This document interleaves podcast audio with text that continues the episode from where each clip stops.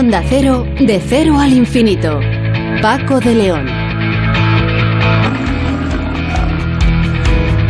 Señoras y señores, eh, muy buenas madrugadas y bienvenidos a esta cita semanal que tenemos aquí en Onda Cero en un programa diferente como este para gente curiosa, como ustedes. Esta semana en la que se ha celebrado el Día Internacional de la Mujer, dedicaremos buena parte del programa a ello. Empezaremos hablando con Francisco González y Rosa María Plata, que son profesor de la Universidad Complutense de Madrid y presidenta de la Asociación Española de Matronas, respectivamente, y mm, de un artículo muy interesante titulado Altamira es nombre de mujer y de una de las primeras matronas pausiblemente también. Eh, un retrato histórico del que pudo ser primer oficio femenino de la historia. Repito, Altamira es nombre de mujer y de una de las primeras matronas plausiblemente también. Más adelante hablaremos con Pilar Ucar, que es lingüista, profesora de la Universidad Pontificia de Comillas y autora de un libro muy recomendable titulado Retratos Femeninos, Vida y Obra de Mujeres Especiales. Se trata de pequeñas biografías de 23 mujeres de distintos momentos de la historia. Todas ellas tienen en común que, que escriben o escribieron y que han eh, realizado un gran favor a esta causa de la igualdad. Sonsoles Sánchez Reyes nos cuenta hoy la historia de María Inés Calderón, la famosa actriz madrileña del siglo de oro, conocida como la Calderona. También hablaremos con Remedios Zafra, que es investigadora y ensayista en el Instituto de Filosofía del CSIC. Vivimos casi literalmente pegados a una pantalla y las redes sociales se han convertido en un escaparate de quiénes somos. ¿Podríamos, seríamos capaces de prescindir de ellas? De ello hablaremos con nuestra invitada. Y con Mark Vara, que es profesor de OBS Business School, eh, hablaremos de la comunidad internacional y esas sanciones impuestas a Rusia por eh, esa guerra que mantiene eh, con Ucrania, entre ellas la expulsión de varios bancos del sistema SWIFT. Pero, ¿qué es este sistema? ¿Para qué sirve? Y qué significa su expulsión. Todo ello aderezado con la música de nuestra invitada esta semana, que es la gran Tina Turner. Nacho García pilota la Enterprise de Onda Cero y se encarga de la realización técnica. En los próximos minutos hablaremos de las cosas que nos interesan.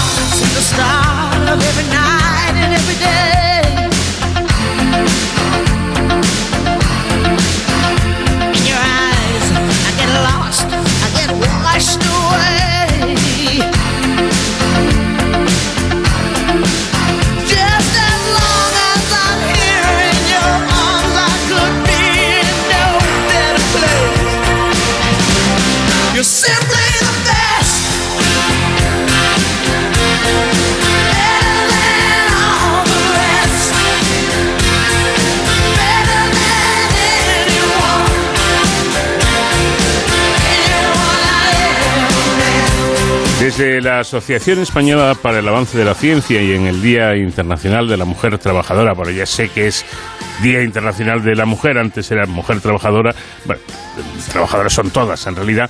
Bueno, pues es esta, desde este eh, atalaya, por así decirlo, creen razonable estudiar y documentar tanto como se pueda cuál fue el primer oficio propiamente femenino y quién fue la primera trabajadora, entre comillas, especialmente para erradicar para siempre esos tópicos manidos y esas respuestas degradantes. Y es que el primer oficio propia, necesaria e inequívocamente femenino surgió por un condicionante evolutivo anatómico de nuestra especie. Las mujeres necesitan asistencia en el parto, ya que somos el único animal en el que la hembra, por razones también anatómicas, tiene un parto tan complicado generalmente que no pueden extraer a la criatura sola, necesitando siempre de, ayuda. Y sobre todo, eh, sobre este asunto, versa el artículo que, del que vamos a hablar y que les recomiendo, eh, que se titula Altamira es nombre de mujer y de una de las primeras matronas plausiblemente también, publicado por Francisco González, profesor de la Universidad Complutense de Madrid, y Rosa María Plata, presidenta de la Asociación de la Asociación Española de Matronas. Saludamos ya a, a ambos. Eh, Paco, Rosa María, ¿qué tal? Muy buenas noches. Buenas noches. Muy buenas noches. Bueno, profesor, eh, estoy deseando que me saques de dudas. ¿Quién fue la primera matrona? Bueno, esa pregunta te la cuento yo, aunque tienes a Rosa para responderlo. La primera matrona es difícil de decir, pero si tuvimos una Eva, pues esa Eva se reprodujo y para, para parir necesitó la colaboración pues de su hermana, de su prima o probablemente, más que probablemente, de su madre o una de las abuelas de la especie. Mm. Y hasta aquí te dejo para que te diga Rosa. Sí, porque quería preguntarle yo a Rosa por qué las expertas en, en ayudar en el parto fueron ahora eh, han cambiado las cosas y ya hay matronas hombres, eh, pero en principio, Rosa, eh, eran mujeres únicamente. Pues sí, bueno, mm, entendemos que esa primera matrona, le ponemos el título de matrona, pero era una persona compasiva, que probablemente había pasado por esa experiencia más o menos complicada, dificultosa, cuando menos dolorosa, aunque hay, hay muchos condicionantes sociales en el tema del dolor, y mm, se apiada de su congénere. Y eso lleva a un uso constante. Lógicamente vas eh, aprendiendo cosas de ver, hacer, asistir y pasado el tiempo, pues nos convertimos en profesionales especializados en asistencia no solo al parto, sino a la atención sexual y reproductiva de la mujer. Entonces puede ser llamarse Altamira, como nosotros quisimos ponerle por, mm, por nombrarla, o puede ser llamada de cualquier manera. Seguro que eso nunca lo sabremos. Pero que estuvimos ahí, sí. El avance evolutivo trajo cosas importantes, beneficiosas y otras menos. Y en las soluciones evolutivas pues tuvo que aparecer alguien que mediara para favorecer el parto que necesitamos, si no nos hubiéramos extinguido la especie. Mm. Rosa, en la mm, Grecia clásica, como bien sabes, existían las, las matronas que eran mujeres exclusivamente, pero también existían obstetras que eran exclusivamente hombres. Pregunto, ¿esto era un simple reparto de papeles o una jerarquización de la medicina según el género? Yo estoy convencida de que ha existido y desgraciadamente aún existe cierta misoginia y bueno, pues es un reparto de papeles. Porque bueno, eh, la participación de los hombres directamente en el parto como tal no ha sido más que en la obstetricia destructiva, cuando no mm. se llegaba a ninguna otra solución posible. Pero mucho antes, incluso que Grecia, en Egipto, pues estaba claro que a mujeres con mayor libertad mm, a todos los niveles y existía la escuela de Lais, eso está perfectamente documentado en las que se formaban las mujeres como matronas y abarcando todo el área de, influencia de salud sexual y reproductiva. Los hombres realmente no han participado en la, en la obstetricia hasta prácticamente siglo XVII, final XVIII, en el que por un tema de roles y género, pues eh, digamos que vieron un nicho de mercado, porque eso realmente el área de asistencia a la mujer estaba absolutamente mm, desprestigiado. O sea, era necesario pero desprestigiado. Y ahí entraron, vieron ese nicho de mercado y hombres y, estamento, pues está todo relacionado y quedamos relegadas pues a ser auxiliares de esos obstetras. Paco, esto, esto se puede considerar una subordinación, incluso una minusvaloración de la matrona en el ejercicio de este arte y ciencia. Bueno, la diferencia entre arte y ciencia ya hemos hablado en más ocasiones. Mm. Para convertir en ciencia un ámbito del conocimiento, pues requiere mucho trabajo, ¿no? Conceptualización, e, etcétera. Lo que en el artículo nosotros hacemos desde una perspectiva histórica es buscar precisamente ese registro, llamémosle científico, donde podemos encontrar, yendo hacia atrás, mm, más raíces más, mm, pues eso, demostración de esa tarea de las mujeres. Si nos quedásemos en las primeras civilizaciones, pues efectivamente allí tenemos registro escrito y podemos buscar, pues eso hace 5.000 años en Egipto, en Mesopotamia, pues podemos buscar ese intento de pues sistematizar.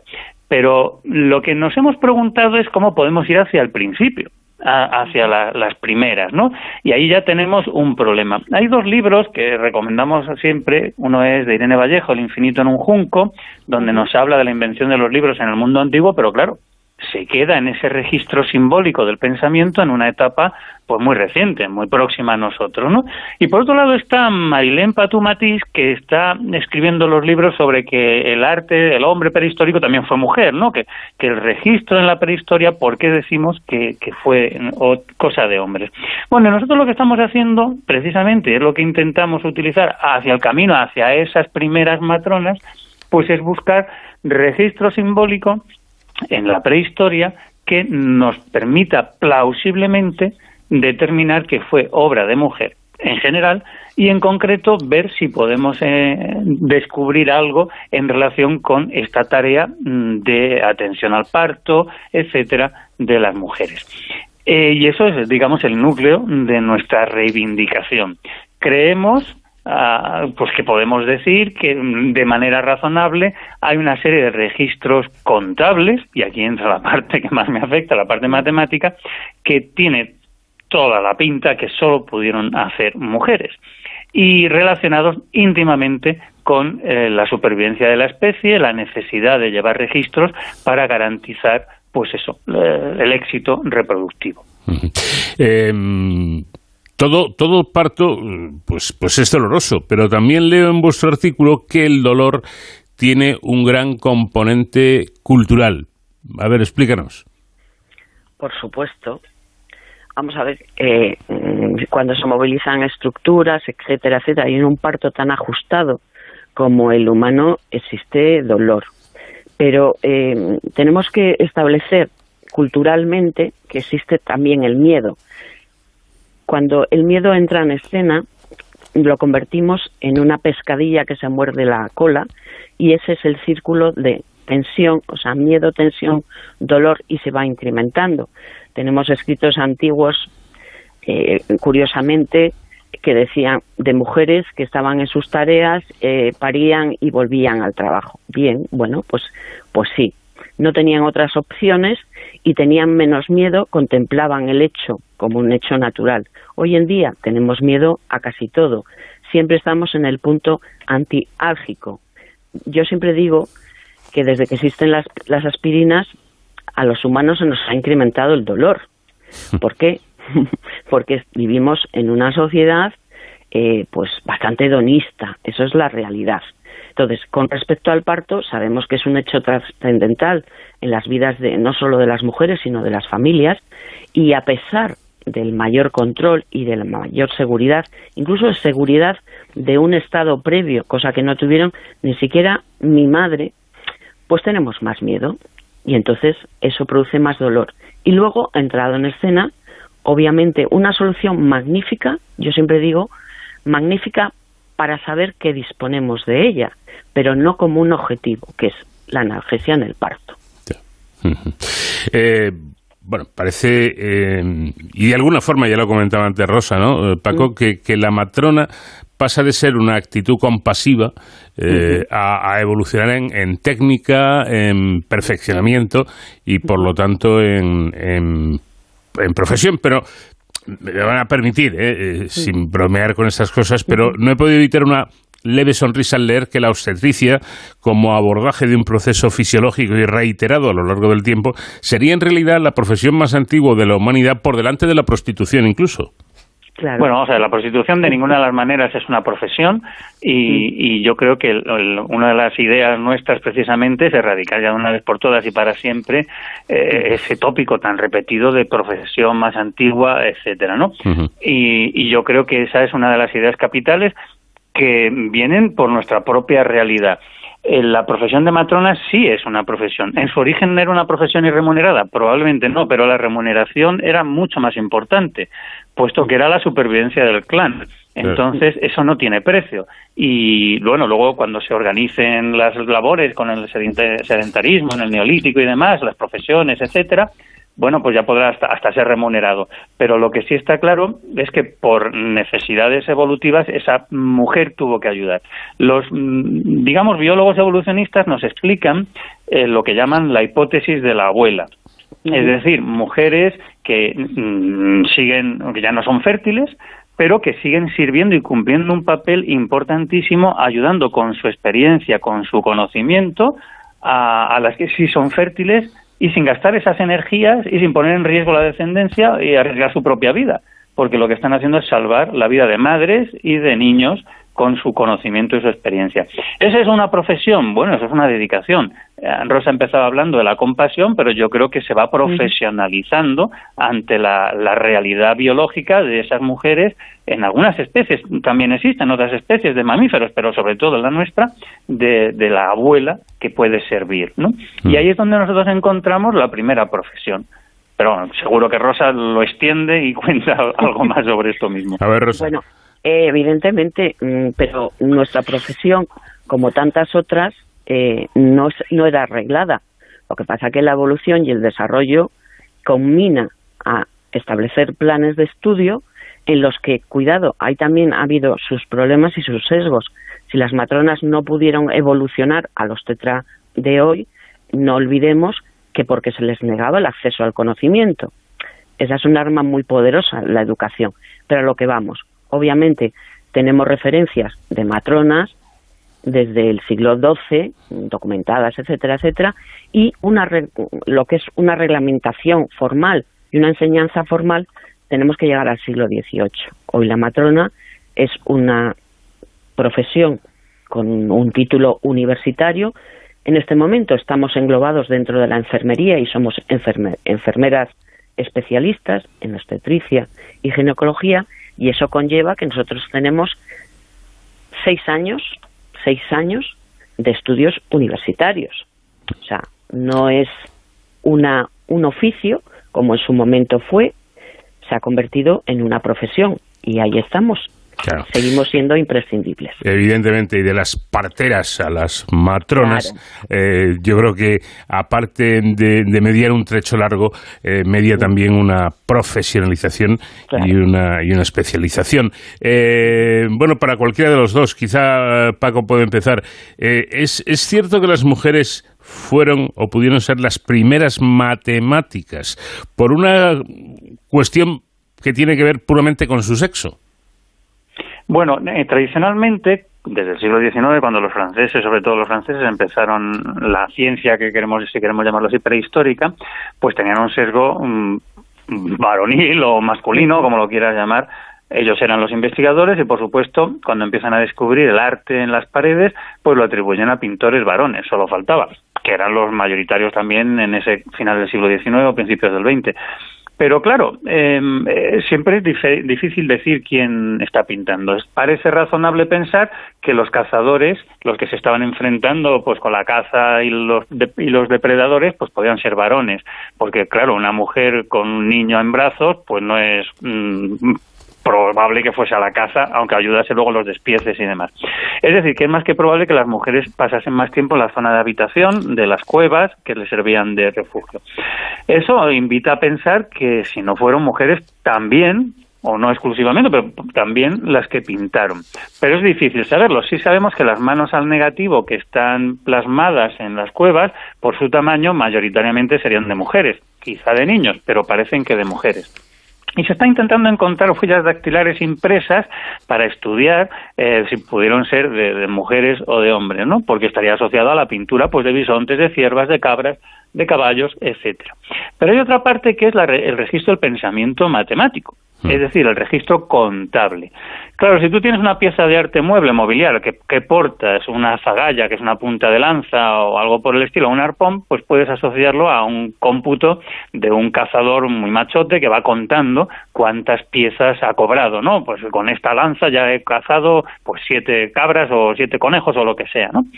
Pero hay otros registros contables que no tienen esa apariencia porque son piezas de un arte más bien decorativo, simbólico, pero no práctico. Mm. Y claro, si tú empiezas a contar qué es lo que registran y vas viendo que hay un, un número de, no sabemos qué es lo que están registrando, pero sí que están registrando algo contable, una contabilidad. Es decir, que el concepto que está presente en esa pieza es intelectualmente muy superior, pues no es una cabra silueteada o un bisonte, no, no, es un concepto abstracto como el de número. Y si ese concepto, esa cantidad registrada, está en torno a la treintena, y se repite una y otra vez en distintas piezas, dice, ole, aquí están registrando algo distinto. Y hay dos ciclos naturales que prácticamente se superponen, que es el, lo que dura una lunación, un mes lunar, que son 29 días y medio, y lo que dura un ciclo menstrual, una menstruación, que son 28. Es decir, que eh, ahí ya empiezas a pensar si a los varones les iba a interesar para algo, pues el registrar esas cantidades de en torno a un mes, sea menstrual o sea lunar. Pero claro, si llegas a encontrar más de una pieza en distintas localizaciones, pues te lleva a, conjeturar. Pero si encuentras, como aparece en Altamira, y por eso lo hemos titulado así, Altamira es nombre de mujer, etcétera, si te encuentras en el yacimiento de Altamira no una, sino ocho unidades de expresión simbólica de en torno a 30 muescas, pues te llegas a preguntar, ¿a qué varón, estas en concreto son del periodo solutrense, hace unos 18.000, 18.500 años, a qué varón del solutrense o del siglo XXI le iba a dar por preparar unas piezas para iniciar un recuento simbólico, es decir, ocho unidades de expresión de en torno a 30 y ir haciendo una muesca una a una, porque no, las, no tienes una máquina para imprimirlas. Es decir, que vas haciendo una, una, una hasta que llegas a esa cantidad de en torno a 30 y pasas a hacer a rellenar otra unidad de expresión. Entonces, la conjetura razonable que para nosotros nos lo parece al menos es que eso pudo ser obra de una persona necesariamente pensamos que mujer que estaba intentando llevar la contabilidad de en qué momento se iba a producir el parto. Constatas la primera falta, pasan ocho meses, por eso hay ocho unidades de expresión de en torno a 30 unidades, y tienes que estar preparada para el parto que se puede producir en cualquier momento. Entonces, claro, es lo que nos lleva a pensar que esto lo tuvieron que hacer mujeres y que sí, los hombres podían contar cantidades de piezas, una, dos, tres, cinco, venga, vale, siete, pero que esto es de un nivel intelectual muy superior, pero no porque fuesen más inteligentes, sino por una realidad mm, vital, que es prever cuándo se va a producir el parto. Y esto está íntimamente relacionado con esta labor, con este trabajo, con esta profesión de partera o matrona o comadrona. Y es lo que nos ha llevado a pensarlo de, en, esta, en este sentido. ¿no? Rosa María, ¿algo que añadir a lo que comenta el profesor? Pues nada, acertar con el cálculo era sobrevivir o no. No era tener la partera cerca, sino tener un cobijo en épocas en las que las adversidades eran grandes. Entonces, está justificado que alguien pensara, y evidentemente no por inteligencia, sino por necesidad, en aplicar esa regla, como Paco ha explicado magníficamente bien, para sobrevivir y la supervivencia de ese nuevo miembro del clan pues se añadiría a la del clan total.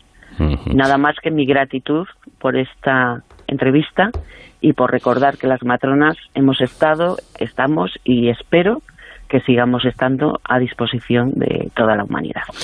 Yo creo que sí, ¿eh? Yo creo que las matronas son absolutamente imprescindibles y que además son las mejores. En, Pero más allá del parto, ¿eh? más allá del parto. Por supuesto. Pero en el parto también, ¿eh? Por supuesto. Yo, yo evidentemente no tengo la experiencia de parir, pero sí de asistir eh, con cara de tonto, ¿verdad? Eh, con, pensando qué puedo hacer y evidentemente no, puedes hacer nada, pero he, tenido la ocasión de ver in situ cómo trabajan las matronas. Y cada parto es distinto y cada parto es, puede ser muy emocionante. Efectivamente, y, desde luego eh, queda uno encantado, ¿no? De con qué seguridad trabajáis y, y, qué llevadero hacéis ese momento, por lo menos para, para el tonto de la película, insisto, que son los padres, el hombre, que dice, hombre, mi mujer y mi hijo que todavía no ha nacido me da a mí que está en buenas manos, ¿no? Eso, eso eh, se valora mucho pero eso es la misma profesionalidad con que tú diriges el programa y haces todas tus actividades relacionadas con tu profesión. profesional. Zapatero a tus zapatos, eso está claro. Exacto, Pues eh, Francisco Redondo, profesor, y Rosa María Plata, mm, eh, matrona, muchísimas gracias a los dos por haberme atendido y, y por ese estupendo artículo que yo les recomiendo que lo lea todo el mundo, que está, está editado, en eh, Rosa, en, la revista vuestra, ¿no? De, Matronas. Matronas, sí, en Matronas hoy, del grupo DAE. Y en Internet también lo pueden lo Por supuesto, por supuesto. Pues merece la pena, merece la pena. Gracias, un abrazo fuerte para los dos. Muchísimas gracias. Buenas un placer. Adiós, buenas noches.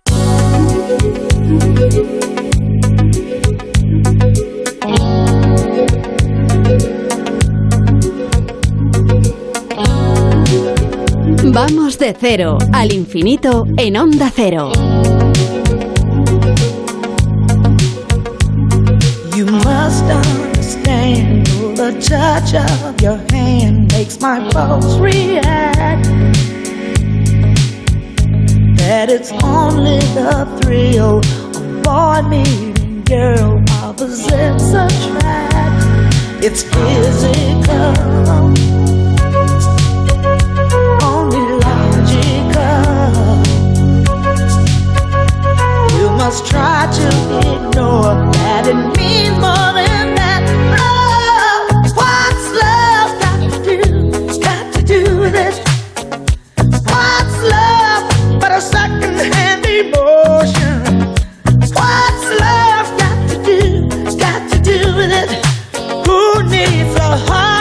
a heart can be broken? It may seem to you that I'm acting confused when you're close to me.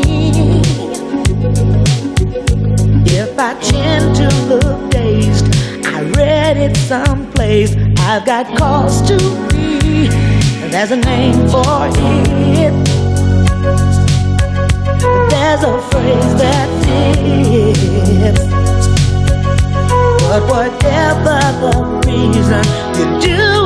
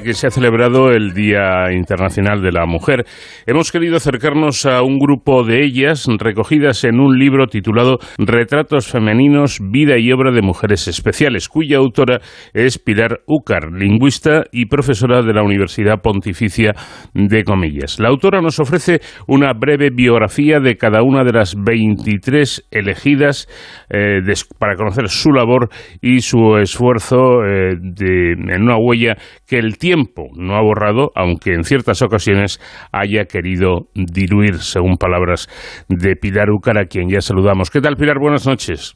Buenas noches, encantada de formar parte de vuestro programa. Feliz. un placer. Bueno, ¿qué, ha pretendido con este libro exactamente? Eh, bueno, esa es una, creo que es una buena pregunta. Las pretensiones cuando alguien eh, escribe.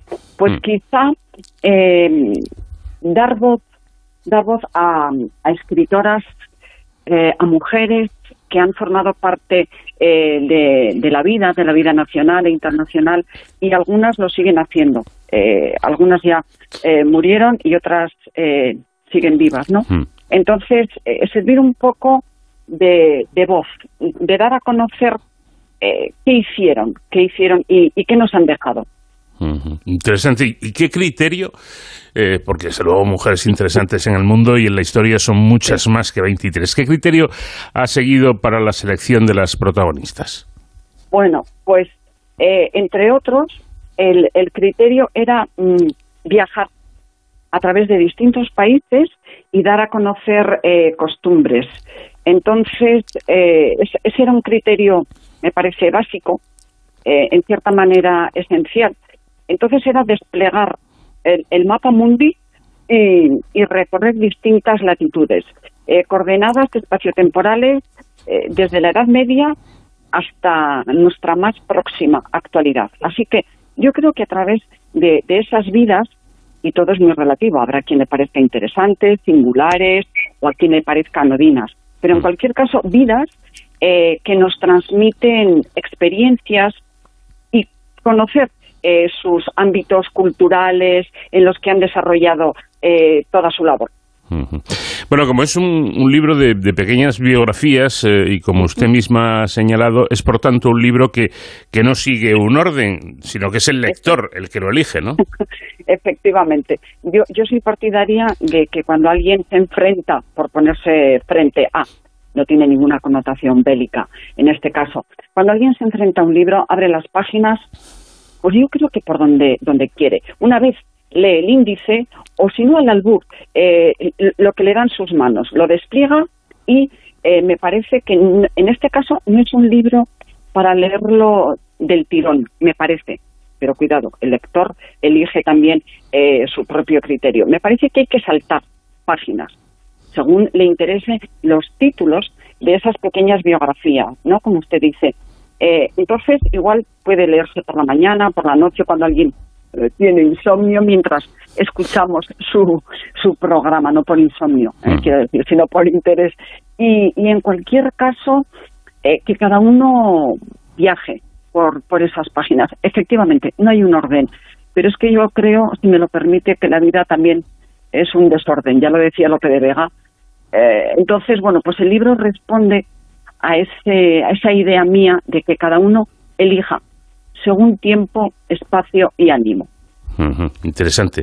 Bueno, son em, todas estas mujeres seleccionadas escritoras, efectivamente, pero es curioso porque vienen de distintas facetas. Hay actrices, diplomáticas, médicos y, y, además también son de distinta extracción y origen social, desde aristócratas, pasando por obreras, eh, mujeres privilegiadas y hasta marginadas. Pero me imagino que todas, a pesar de venir de diferentes estratos y de diferentes lugares, tienen algo en común, ¿no? Eh, sí, Paco, lo ha dicho muy bien. Realmente poco me queda por, por añadir. Eh, realmente lo que tienen en común es su afán impenitente, incansable de escribir.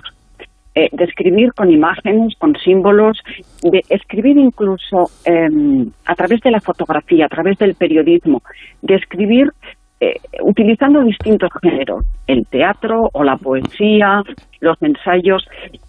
a mí me parece que la escritura es eh, una de las mejores huellas que podemos eh, dejar. Eh, es una huella también de la que luego se puede echar mano, a la que se puede recurrir. Entonces, eso les une a ella. Más, más allá de, como, como dice, ¿no? de, la extracción social, de las circunstancias favorables o adversas en las que les ha tocado vivir. sobre todo el poder de la palabra escrita, es lo que perdura. Mm. Habla usted de que derribaron muros en su momento y otras los están derribando ahora, pero, pero ¿cuáles exactamente? ¿Qué muros eh, derriban o, derribaron? Bueno, pues eh, nos viene bien, eh, como, como ha dicho en la presentación del, programa, ¿no? lo que estamos celebrando y ojalá se siguiera no celebrando, sino perpetuando ¿no? El, la Semana Internacional de la Mujer, el Día de la Mujer. Pues han sido muros o fronteras o vallas eh, establecidas por un mundo especialmente masculino. Eh, lo digo sin animadversión, eh, desde el rigor objetivo. Mujeres que han encontrado dificultades para desarrollar su labor profesional. En algunos casos ni se consideraba un trabajo profesional. era más la obra de diletantes, de aficionadas que bueno, tenían eh, tiempo y ocio y se dedicaban a escribir. Eso eran barreras, eran barreras ideológicas, en algunos casos económicas. Entonces, eh, bueno, pienso que, han sido mujeres, siguen siendo mujeres que, muestran una bandera, que muestran un valor eh, para estar, para su presencialidad.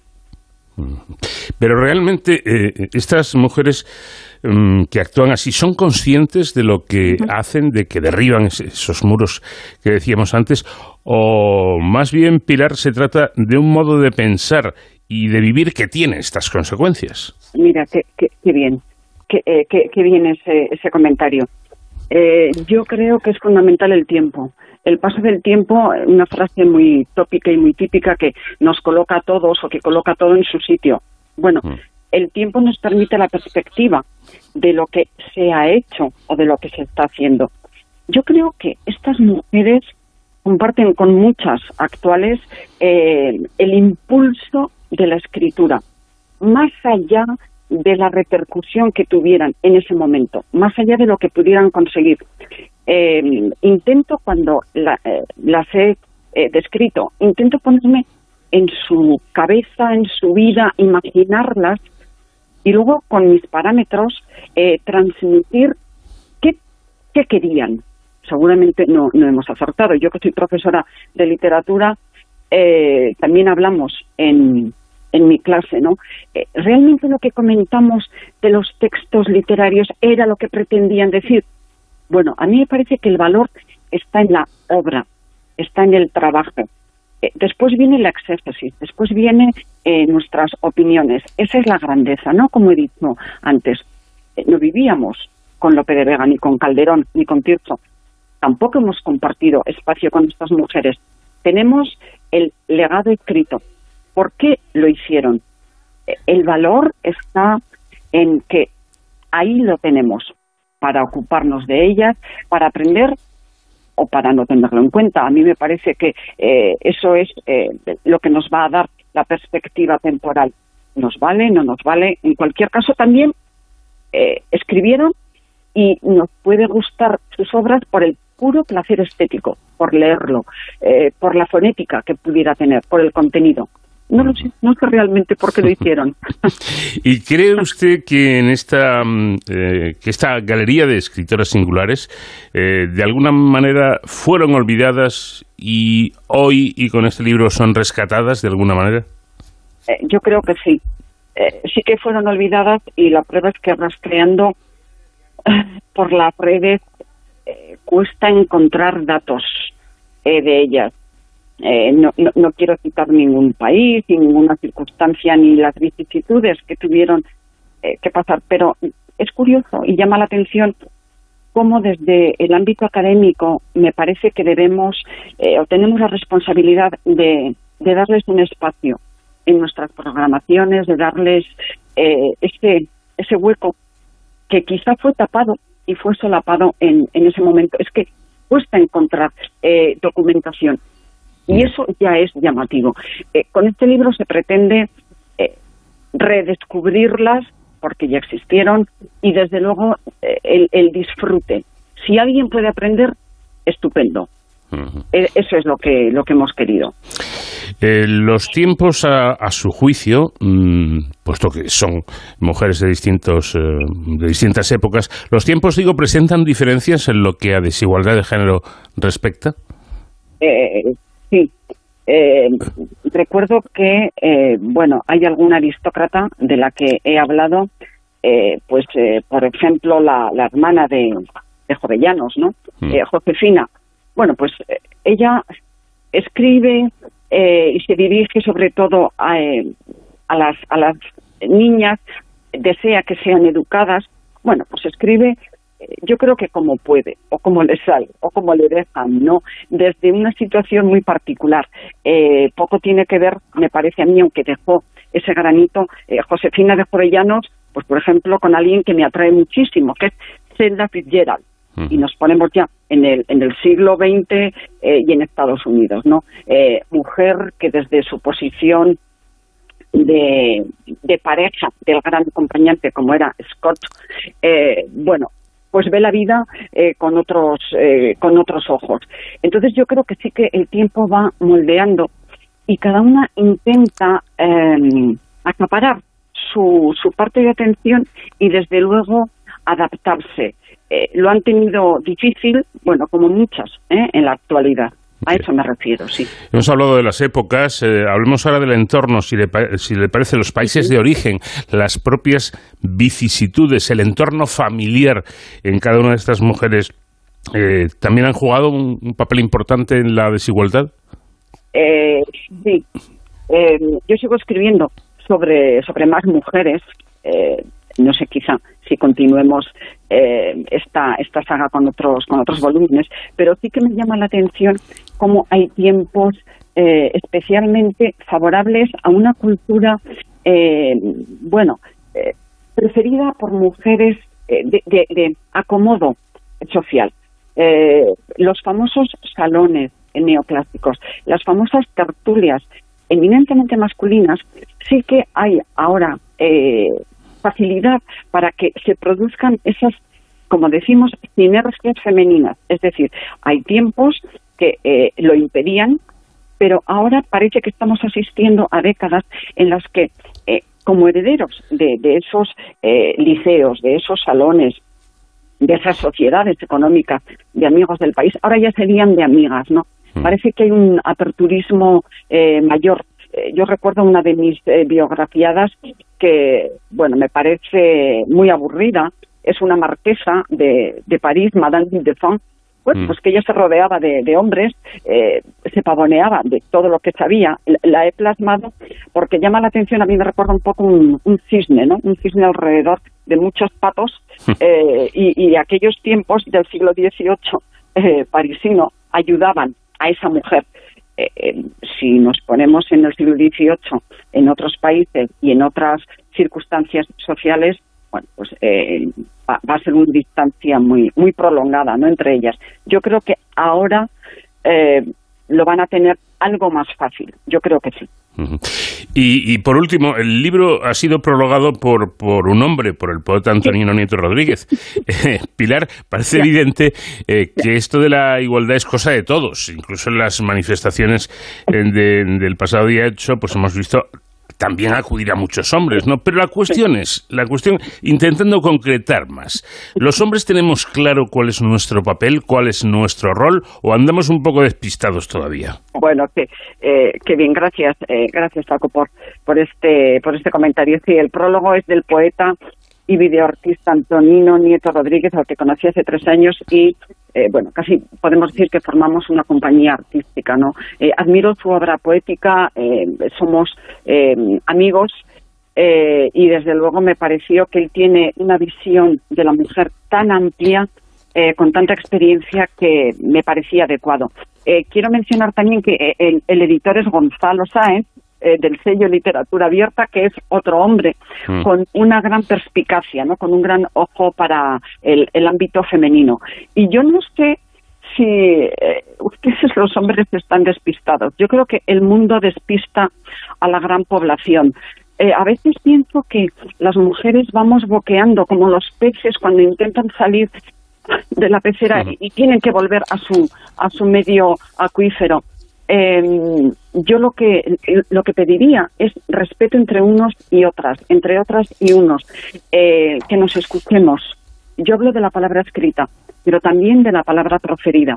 Eh, seguramente que con atención del uno a la otra, eh, reflexión, vamos a encontrar nuestra ruta. Y siempre está un camino para equivocarse y resolver el error, ¿no? Enmendar la plana. Esa, es mi idea respecto de, la confusión supuestamente masculina. Pues con esa idea nos quedamos. Retratos femeninos, viva, vida y, obra de mujeres especiales, escrito por Pilar Ucar, lingüista y profesora de la Universidad Pontificia de Comillas, y esta noche invitada en este programa. Pilar, ha sido un, placer eh, haber podido hablar un ratito y le deseamos mucha suerte. Muchísimas gracias. Hasta pronto. Un abrazo.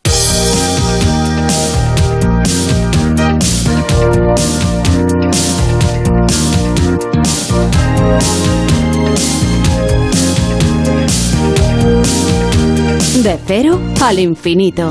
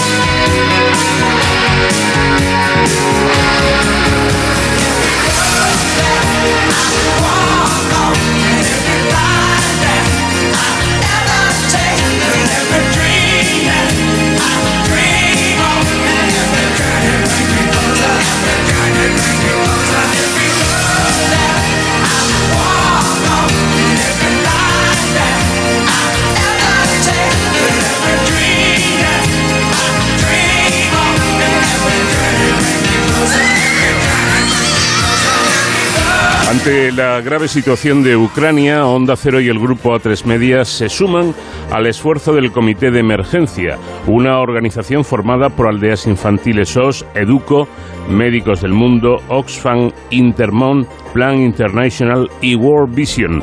El Comité de Emergencia canaliza la ayuda de todos aquellos dispuestos a contribuir para paliar la situación de los efectos por la guerra en Ucrania, así como de las personas que se han visto obligadas a buscar refugio en Polonia, Rumanía, Moldavia o Georgia.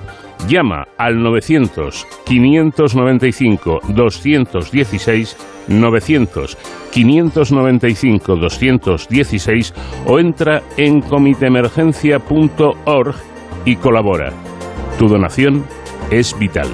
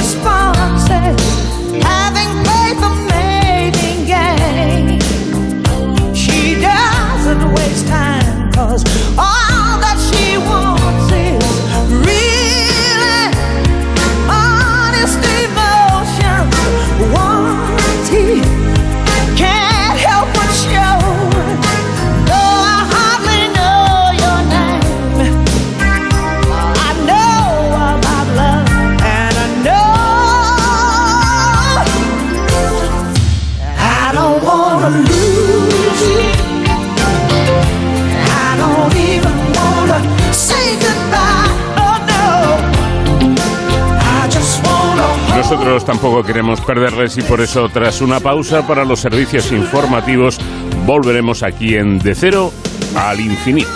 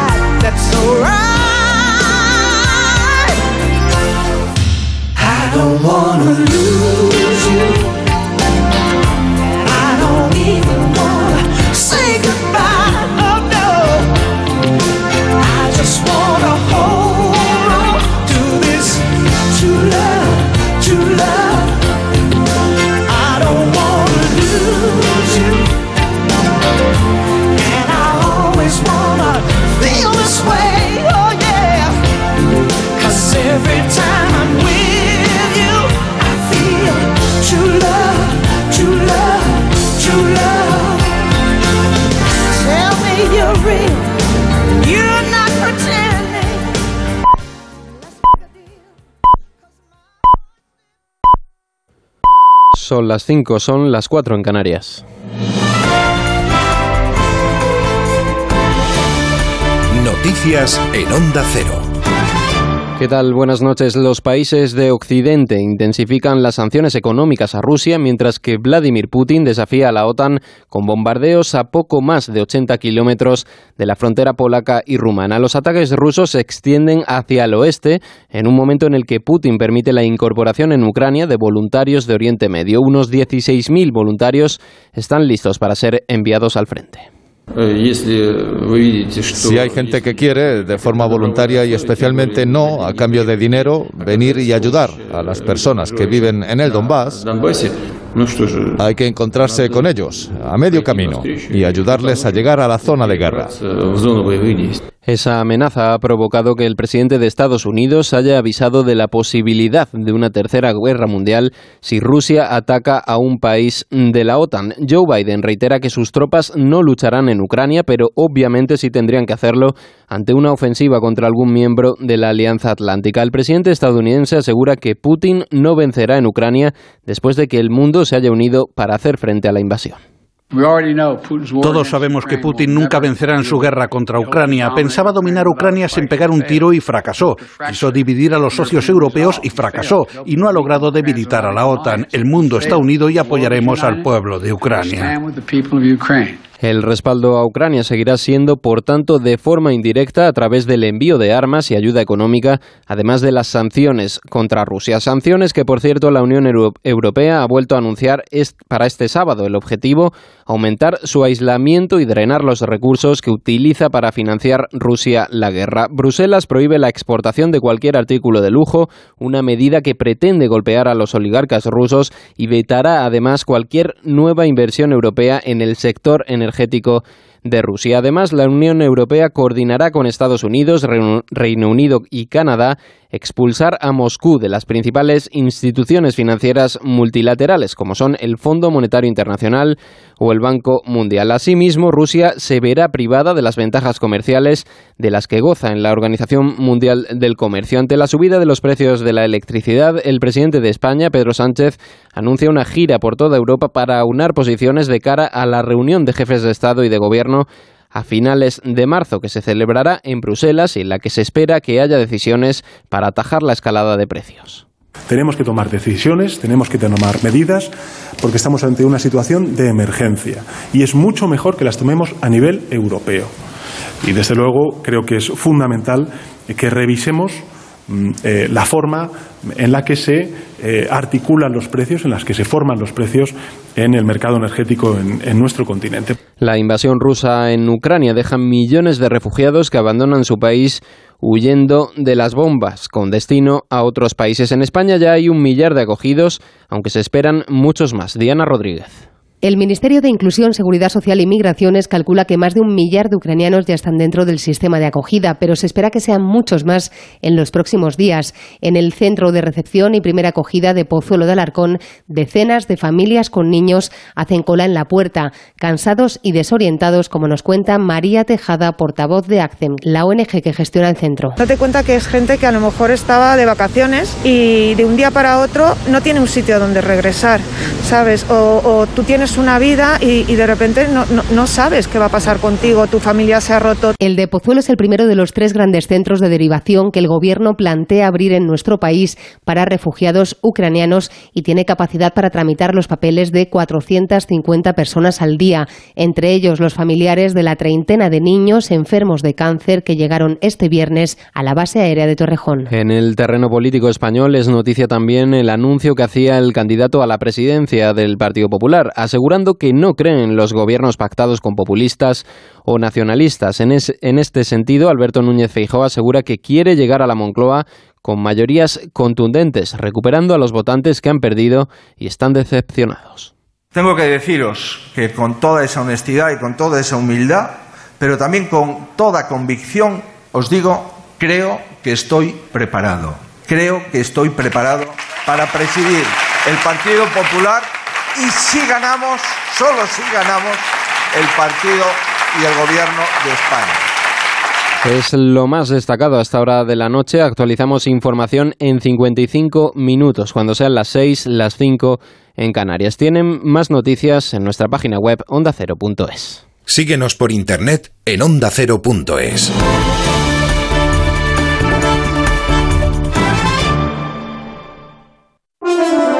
Los protagonistas de la actualidad en más de uno. Ministro de la Seguridad Social, ministro de Inclusión, ministro de Migraciones, José Luis Escriba. Buenos días. Lo que es difícil de transmitir a los ciudadanos es si esto es un efecto transitorio o va a tener más persistencia. Y no les podemos ayudar mucho en este momento, es que no lo sabemos. Más de uno, con Carlos Alsina. De lunes a viernes desde las 6 y siempre que quieras, en la web y en la app. Te mereces esta radio. Onda Cero, tu radio.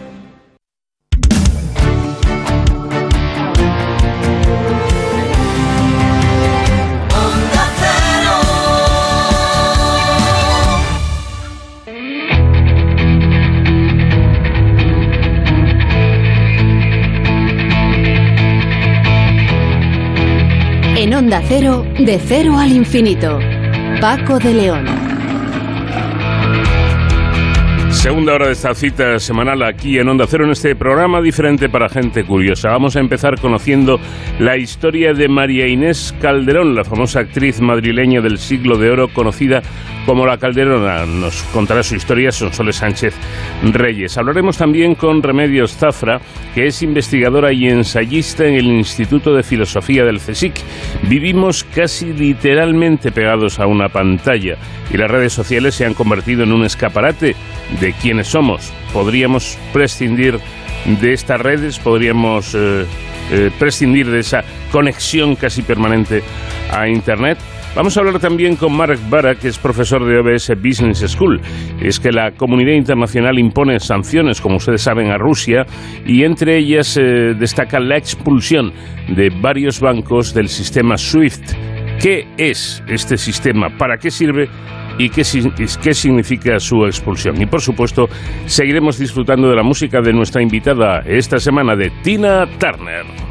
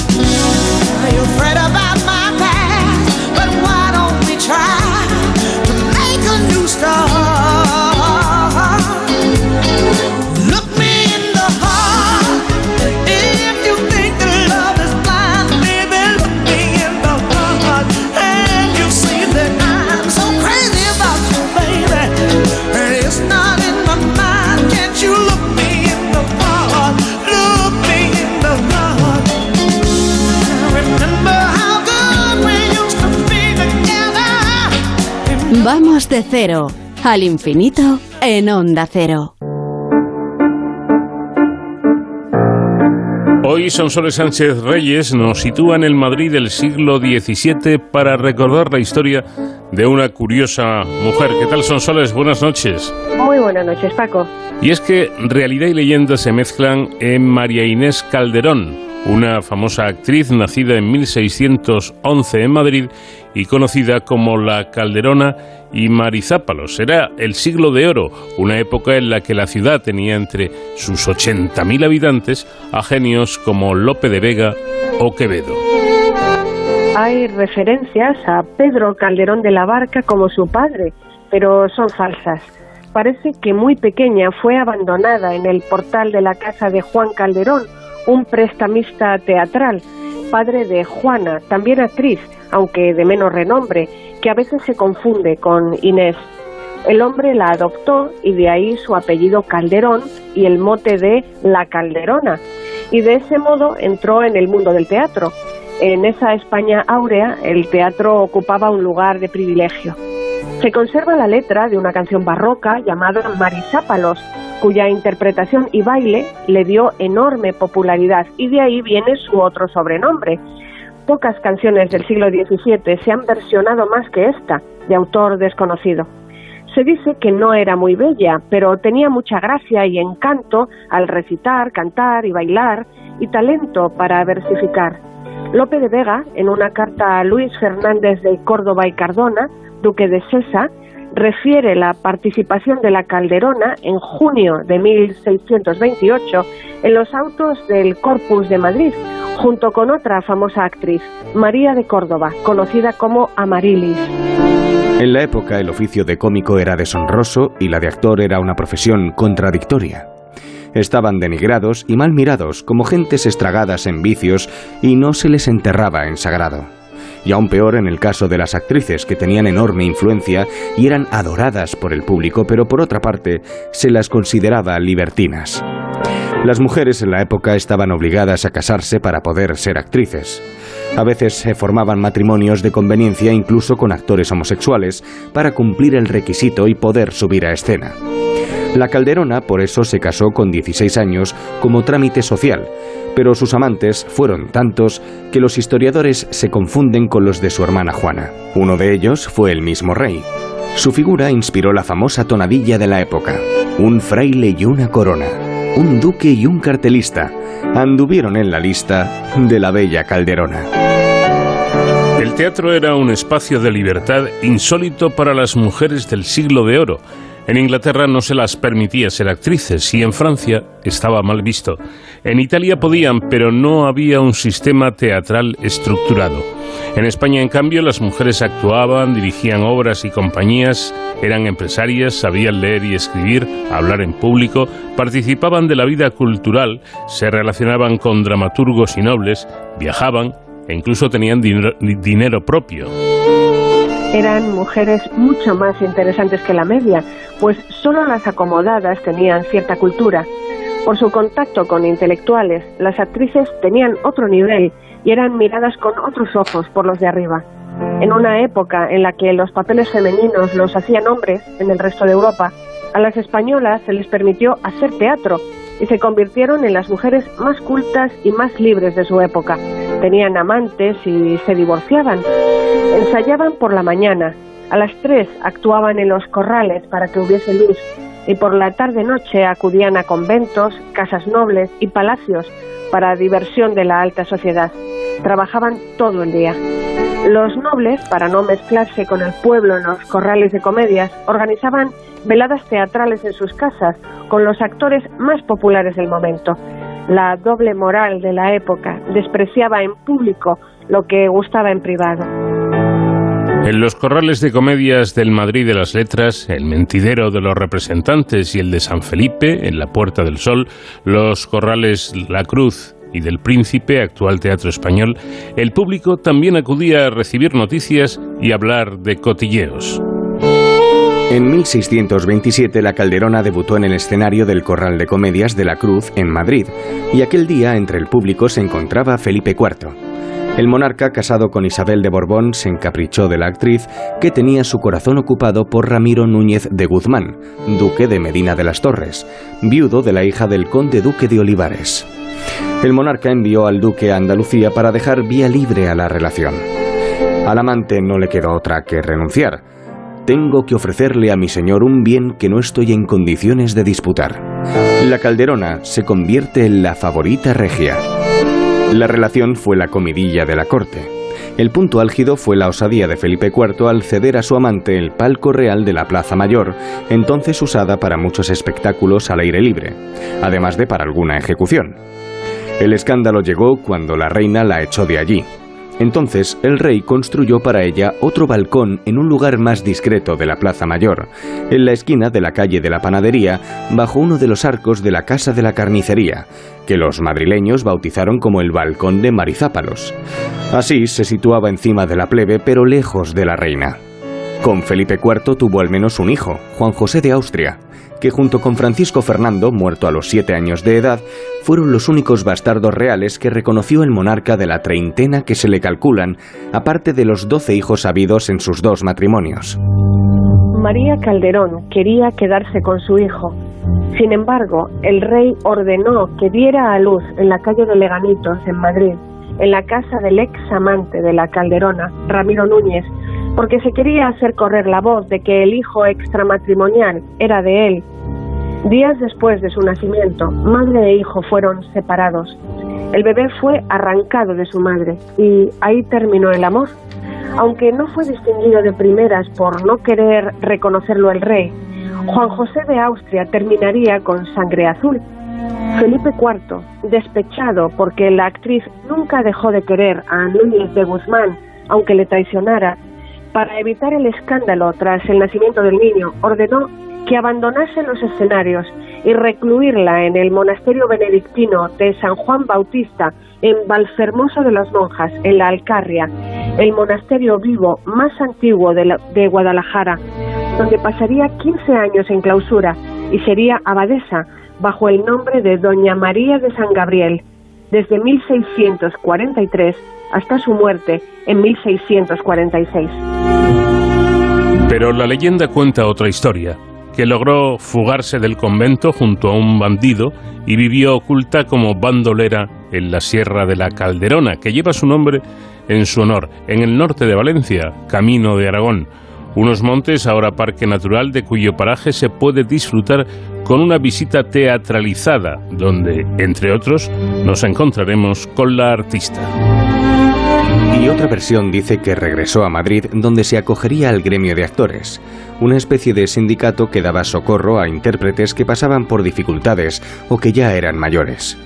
Un documento original del siglo XVII del gremio de actores certifica la muerte de la actriz en Madrid, en 1678, tras sufrir un ictus, y detalla las limosnas que le pagaron en sus últimos años, lo que significaría que no murió en el convento como dijeron oficialmente. Sin embargo, la mayoría de historiadores creen que estos hechos son la vida de su hermana, la también actriz Juana Calderón. El hijo del rey y la actriz quizá hubiera sido un buen monarca, muy diferente de lo que fue Carlos II, único hijo legítimo superviviente de Felipe IV.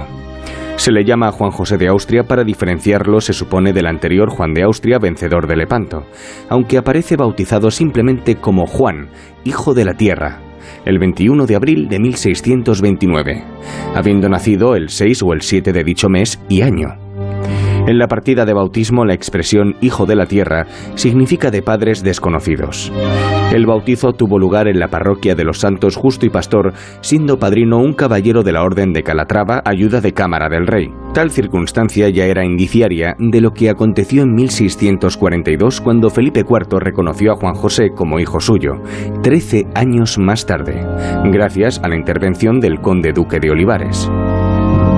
El hijo fue separado de su madre, quedando bajo la responsabilidad de una mujer de origen humilde llamada Magdalena de León, donde transcurrieron sus primeros años, bajo la educación del poeta Luis de Ulloa, gran amigo del conde duque de Olivares. Ya reconocido como hijo del rey, resolvió el consejo que fuese tratado por la reina como don Juan de Austria, mi hijo, y por Baltasar Carlos, el príncipe de Asturias, como don Juan de Austria, mi hermano. Los demás le debían el tratamiento de serenidad y los cardenales, alteza. Don Juan José mostraba buen manejo de las armas, amor por la casa y disposición al aprendizaje y dominio de la pluma. En marzo de 1636, Felipe IV le nombró en secreto gran prior de la religión de San Juan en Castilla y León, cargo que no llegó a asumir por no alcanzar la edad suficiente. Su carrera es llamativa en un bastardo. Virrey de Aragón, gobernador de los Países Bajos, general en el sitio de Barcelona en las guerras franco-españolas de 1635, batalla de Ameixial en la guerra de restauración portuguesa, príncipe de la mar en 1647 con el gobierno general de todas las galeras y navíos, sin excepción, virrey de Sicilia en 1648, virrey de Cataluña en 1653 y capitán general de Extremadura. Fue político, militar, legislador y estratega. Evitado por la corte dado su origen bastardo, era adorado por el pueblo con grandes cualidades de mando, educado al hablar y gran capacidad de diplomacia, oratoria y toma de decisiones. En definitiva, el reverso de su hermano de padre, Carlos II. Fue el primero de los políticos españoles que se dio cuenta del poder de la naciente prensa, sufragando revistas dirigidas por allegados, aunque sufrió mordaces críticas de pasquines y libelos. Murió en Madrid el 17 de septiembre de 1679 a los 50 años. Algunos dicen que lo mandó envenenar la viuda de Felipe IV, su segunda mujer, Mariana de Austria. Nunca se casó, pero tuvo al menos tres hijas. La leyenda de Marisápalos alcanza a un cuadro conservado en el Monasterio de las Descalzas Reales de Madrid. titulado La alegoría de la vanidad o El supuesto retrato de la Calderona, donde se la ve peinándose, aunque sin poderse asegurar que sea realmente ella. Data del primer tercio del siglo XVII, de autor desconocido. De ser la imagen de María Inés Calderón, sería una de las escasas representaciones pictóricas conocidas de actores del siglo de oro, junto con el retrato de Juan Rana, conservado por la Real Academia Española. Pues una bonita historia que nos ha traído hoy, como siempre, como cada semana, son Soles Sánchez Reyes, la de María Inés Calderón, más conocida como La Calderona. Gracias, Sonsoles, y hasta la próxima semana. Gracias a ti, Paco. Hasta la próxima semana. Un beso. De cero al infinito.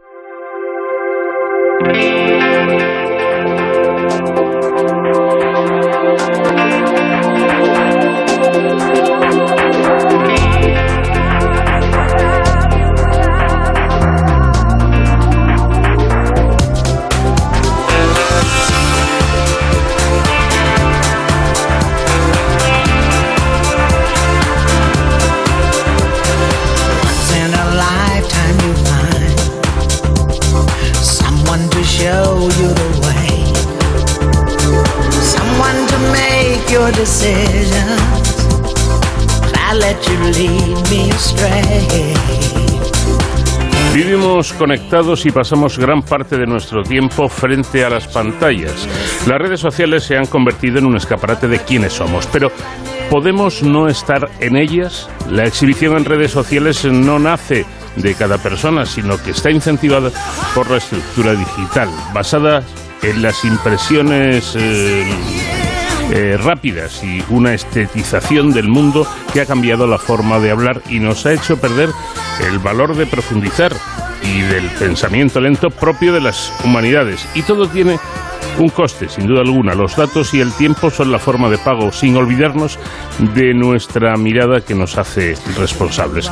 Hablamos sobre este escenario con Remedios Zafra, que es investigadora y ensayista en el Instituto de Filosofía del CSIC que analiza además la nueva cultura en la que nos relacionamos siendo personas solas, que hemos normalizado una vida completamente conectada. En sus trabajos eh, reflexiona acerca del vínculo que establecemos a partir de la fragilidad del ser humano, acentuada además eh, con la pandemia, y de movimientos sociales como el feminismo que confía que se contagie la sociedad para empatizar con quienes nos rodean. Remedios, ¿qué tal? Muy buenas noches. Muy buenas noches, un placer. Igualmente. Eh, bueno, todos estos cambios eh, sociales que han sido muchos, sin duda, ¿han modificado la forma de entendernos y de, y de relacionarnos? Eh, con rotundidad, el, el- hay un punto de inflexión claro en nuestra vida desde que el mundo está conectado, yo diría irreversiblemente conectado. La manera en la que nos configuramos, no solo a nivel como, como sujetos, sino en la que nos relacionamos con los demás, eh, siendo multitud de, de personas habitualmente solas frente a nuestras pantallas, marca yo diría que un nuevo modelo de, de sujeto, una nueva forma de ser en el mundo. Eh, ¿Tenemos ahora menos intimidad?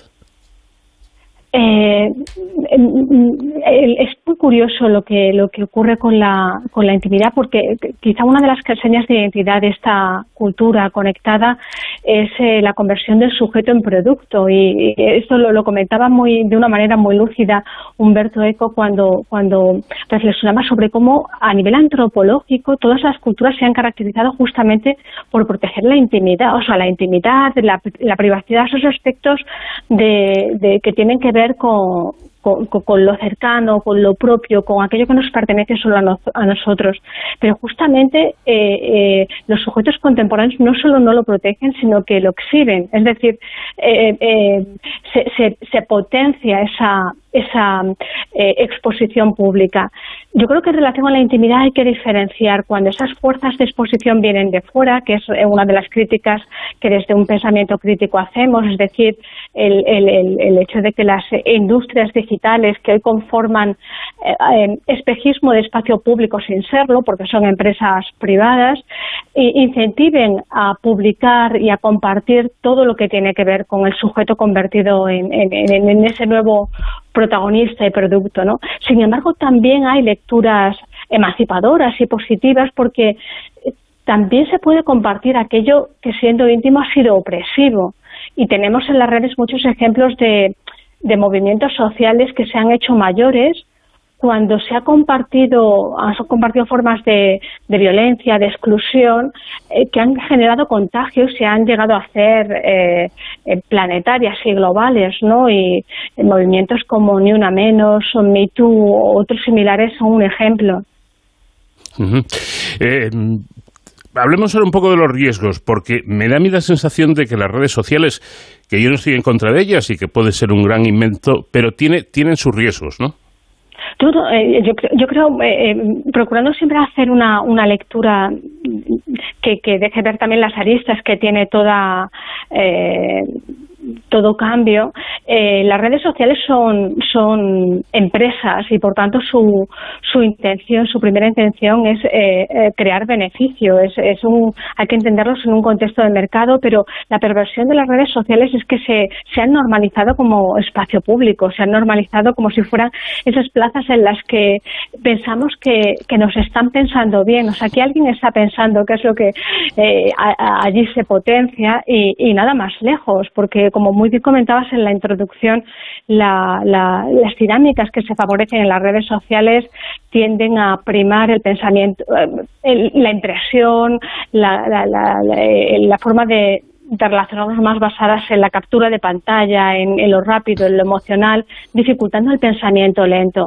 Entonces, los, los riesgos claramente son muchos, desde los que tienen que ver con el enganche, la adicción, y con el pasar por alto que la mayor parte de tiempo que dedicamos a, a, redes, a las redes sociales son, son, son tiempos en los que en los que también ellas nos están usando, ¿no? Eh, también estamos siendo instrumentalizados por ellas y, los riesgos tienen que ver también con la forma en la que construimos imaginario, con la forma en la que eh, eh, estamos favoreciendo determinado tipo de vínculos que dificultan esa intimidad de la que hablamos antes, pero también el vínculo ciudadano, solidario y colectivo. Se habla ya de la nueva cultura. ¿Cómo será? ¿En qué consistirá? Bueno, esa, esa nueva cultura de la que muchas personas hablamos creo que, que mm, eh, pone en tensión eh, justamente eh, em, esta cultura red que singulariza final del siglo XX, principios del siglo XXI, pero también los cambios derivados de, la pandemia y de el zarandeo que ha supuesto enfrentarnos a nuestra materialidad y a la fragilidad y vulnerabilidad de nuestros cuerpos y vidas. Es decir, esa, esa tensión en la que por un lado somos muy conscientes de nuestra materialidad y de, y de lo frágil que es el cuerpo, lo frágil que es la salud, lo frágil que es el planeta eh, frente a, la tendencia a la mayor virtualización del sujeto, eh, eh, esta tendencia que pareciera hablar de dos polos muy distintos, conviven generando un nuevo escenario que todavía no está nunca está definido, siempre estamos construyéndolo, pero em, asusta la, eh, eh, las inercias y las tendencias que nos hablan de esa primacía de, valores que priman ah, eh, el, el, control de determinadas industrias digitales y regidas por, por, por, fuerzas mercantiles, ¿no? ¿no? No por fuerzas éticas ni por fuerzas mm. ciudadanas. Eh, ¿Por qué existe esa necesidad? ¿Por qué tenemos esa necesidad de estar en, en la red?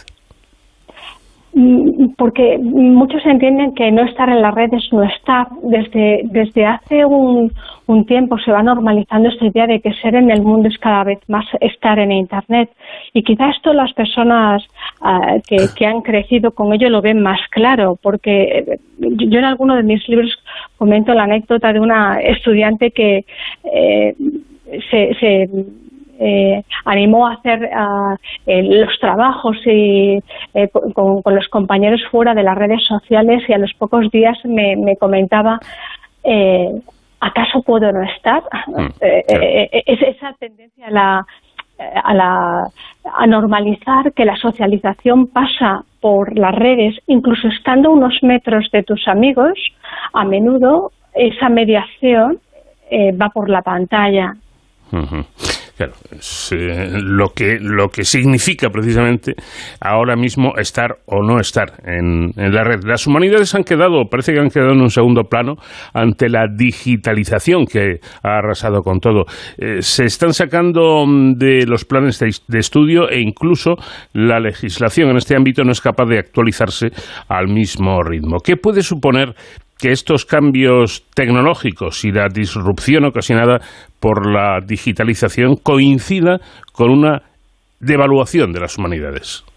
Pues eh, creo que, es que, que, has hecho un muy buen resumen de, de, la situación que estamos viviendo en este momento, ¿no? Porque esa devaluación de las humanidades no es baladí y la podemos ver claramente en educación, pero en la vida cotidiana, cuando se prima ese pensamiento rápido frente al pensamiento lento, frente a la necesidad de dar tiempo a aquello que necesitamos eh, comprender, para, para conocer y para establecer otro tipo de vínculos. el riesgo y la pérdida es muy grande. El riesgo tiene que ver con eh, esa devaluación de, de un pensamiento reflexivo que realmente nos ayude a hacer las cosas con sentido eh, pensando no solamente en, el, en, ese valor que hoy prima en el contexto digital, que es el, valor monetario, el valor económico, sino el valor social, el valor solidario, el valor de lo que supone hoy en día ser humano, no solo a nivel individual, sino a nivel colectivo. El, el riesgo de los tiempos vacíos, que es algo que se ve muy claramente en, redes como por ejemplo TikTok, bueno, prácticamente en todas las redes que priman eh, eh, llenar nuestro tiempo de, imagen, llenar nuestro tiempo de actividad. No hay espacio vacío como no hay tiempo vacío, porque en esa celeridad y en esa saturación se reafirma la idea de que los ojos se han convertido en la nueva moneda, las audiencias y lo más visto eh, refuerzan este nuevo valor de, apoyado en lo acumulativo, en lo cuantitativo. Y fíjate que esto es, eh, siendo importante lo cuantitativo, para que nos dedicamos a la investigación es un elemento crucial, pero cuando se enfatiza y se infravalora el papel que tiene ese, esa otra mirada cualitativa, esa otra mirada reflexiva, más lenta, que viene del pensamiento que, requiere ver las cosas con, con cierto espesor ¿no? y con, profundidad, pues estamos perdiendo algo muy importante para, para el ser humano. Eh, explíqueme qué, qué es eso de la autoexplotación. Sí, bueno, cuando hablo de la autoexplotación en, mi, en, mis últimos trabajos, eh, eh, ahí es una, es una referencia a un concepto que, que otros filósofos también llevan tiempo utilizando, como Byung-Chul Han, eh, y se hace referencia a, a, la manera en la que hacemos responsables a los propios trabajadores de su mm. explotación, es decir, a esa perversión en la que ya no se ve la responsabilidad en un agente que abusa o que explota o que tiende a, generar un contexto abusivo para los trabajadores eh, viniendo de fuera. ¿no? El hacer responsable al propio sujeto eh, para mí tiene una gran similitud con lo que tradicionalmente ha sido el patriarcado, porque el patriarcado se ha caracterizado eh, por hacer responsables a las mujeres de su propia subordinación, es decir, por descansar en ellas eh, la presión de mantener un sistema que, paradójicamente las oprimía, ¿no? en convertirlas en, mantenedoras de, ese sistema que, alentaba la enemistad entre mujeres, que las, que las recluía en espacios eh, domésticos, así como ahora también se alienta la rivalidad entre trabajadores precarios que ante la, la, escasez de trabajos estables compiten y se convierten no ya en compañeros sino en rivales, ¿no? Así como también esa forma de aislamiento que se deriva de, de la vida eh, en las pantallas y de formas de teletrabajo que aun teniendo un potencial emancipador grande, creo que todavía no están sabiendo ser eh, em, enfrentadas. Necesitamos aprender a gestionar esos tiempos de vidas, trabajo, que hoy se funden y, convierten en trabajo prácticamente todo el tiempo que pasamos frente a la pantalla, porque en tanto pantallas y dispositivos vienen con nosotros, también el trabajo viene con nosotros. Y esta eh, es una de las claves también de, la autoexplotación. Una última cuestión. Dice usted que las humanidades son la conciencia crítica que incomoda al mundo actual. ¿Por qué y cómo?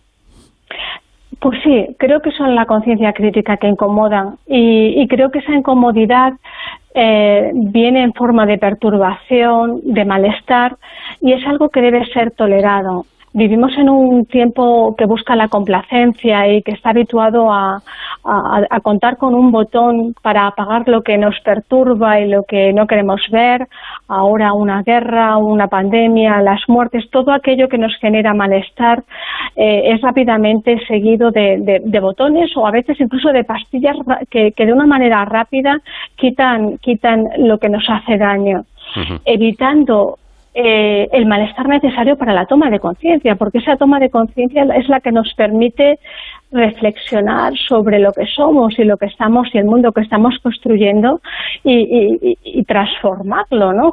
Generar eh, vínculos que nos permitan cambiar las cosas. Y, aunque, como, como digo, es algo que en un primer momento duele, pero, pero nada que haya cambiado la, la, humanidad eh, ha, llegado eh, sin, ese dolor, ¿no? Todo lo que logra cambiar y transformar y mejorar un mundo eh, habitualmente viene precedido de un pequeño o gran malestar, que es el que tiene que ver con la conciencia, pero es del que después se derivan los grandes logros humanos. Bueno, pues yo creo que muy interesante todo lo que nos ha contado Remedios Zafra, investigadora y ensayista en el Instituto de Filosofía del Consejo Superior de Investigaciones Científicas. Remedios, muchas gracias por habernos atendido. Buenas noches. Buenas noches. Muchísimas gracias a ti.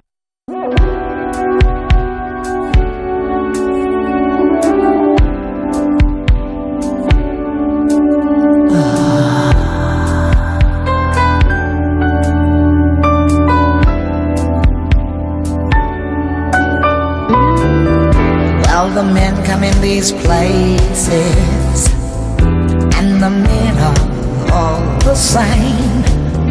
You don't look at their faces, and you don't ask their names.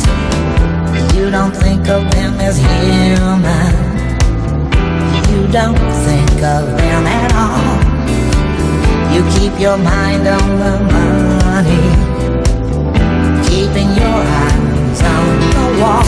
I'm your private dancer, a dancer for money. Do what you want me to do. I'm your private dancer, a dancer for money, and any old music will do.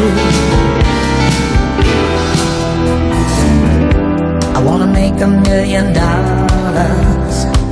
I wanna live out by the sea husband and some children. Yeah, I guess I want a family. All the men come in these places, and the men are all the same. You don't look at their faces, and you don't ask their name. I'm your private dancer, a dancer for do what you want me to do. I'm your private dancer, a dancer for money, and any old music will do.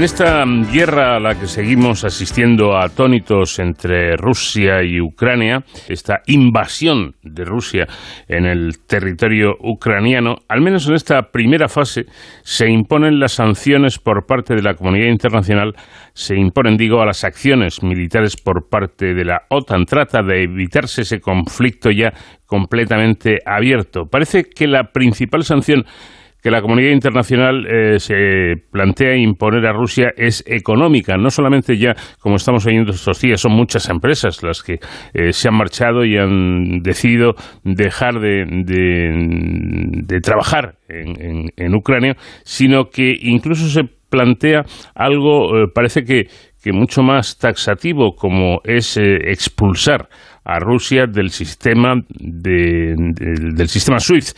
Eh, pero ¿qué es exactamente esto? Ya hay algunos bancos rusos que han sido expulsados de este sistema. En fin, vamos a hablar de todo ello con Mark Vara, que es profesor de OBS Business School. ¿Qué tal, profesor? Buenas noches. Hola, buenas noches, ¿qué tal estáis? Pues empecé, empecemos, eh, porque muchas veces con tanta información como tenemos, pues, los conceptos, los, los nombres, las cosas nos suenan, pero no sabemos exactamente qué es. ¿Qué es esto del sistema SWIFT? Sí, es el sistema SWIFT, eh, bueno, el acrónimo es la Sociedad para Telecomunicaciones Financieras Interbancarias Mundiales y no deja de ser un sistema de mensajería seguro para que los bancos ah, ah, tengan habilitados los pagos internacionales o entre fronteras eh, rápidos. Mm.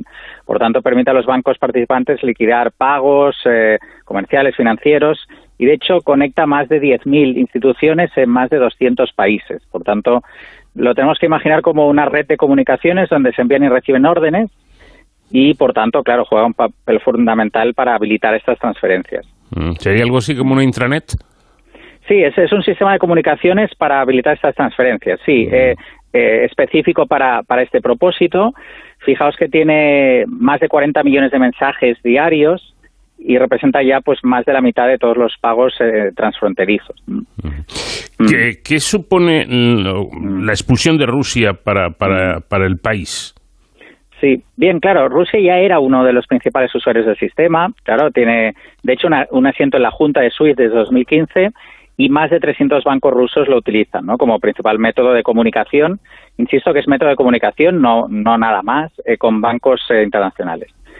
Por tanto, ¿qué, implica? Si eliminas a todas las instituciones financieras eh, rusas, en este caso, se las elimina de, esta arteria clave de las finanzas y, y, al men- y congela, eh, al menos temporalmente, y esto lo podemos comentar ahora, la capacidad de un banco para realizar estas transacciones con el resto del mundo.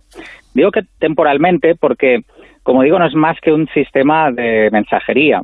Eh, por lo tanto, hay alternativas a este sistema. Mm, eh, pues se podrían se podría evitar eh, este bloqueo pues con el uso incluso de teléfono, con el fax, con correos electrónicos, con mensajería instantánea para comunicar las transacciones de banco a banco, lo que claramente no sería muy eficiente y sería un sistema básicamente manual, pero funcionaría, podría funcionar.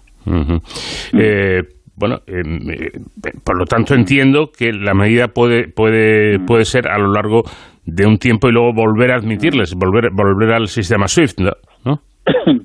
¿No? Bueno, no, no tiene por qué. Eso habría que ver cómo, cómo evolucionan las cosas, ¿no? Sí que Rusia tiene, Rusia tiene, como digo, alternativas a, a este sistema, pero que agregarían costes, ¿no? El sistema que he descrito sería muy manual, pero sí que es verdad que, por ejemplo, ellos ya tienen su SWIFT interno, digamos, que fue creado en 2014, El PESA. después precisamente el, el SPFS, ¿no? El Ajá. Sistema de Transferencia de Mensajes Financieros.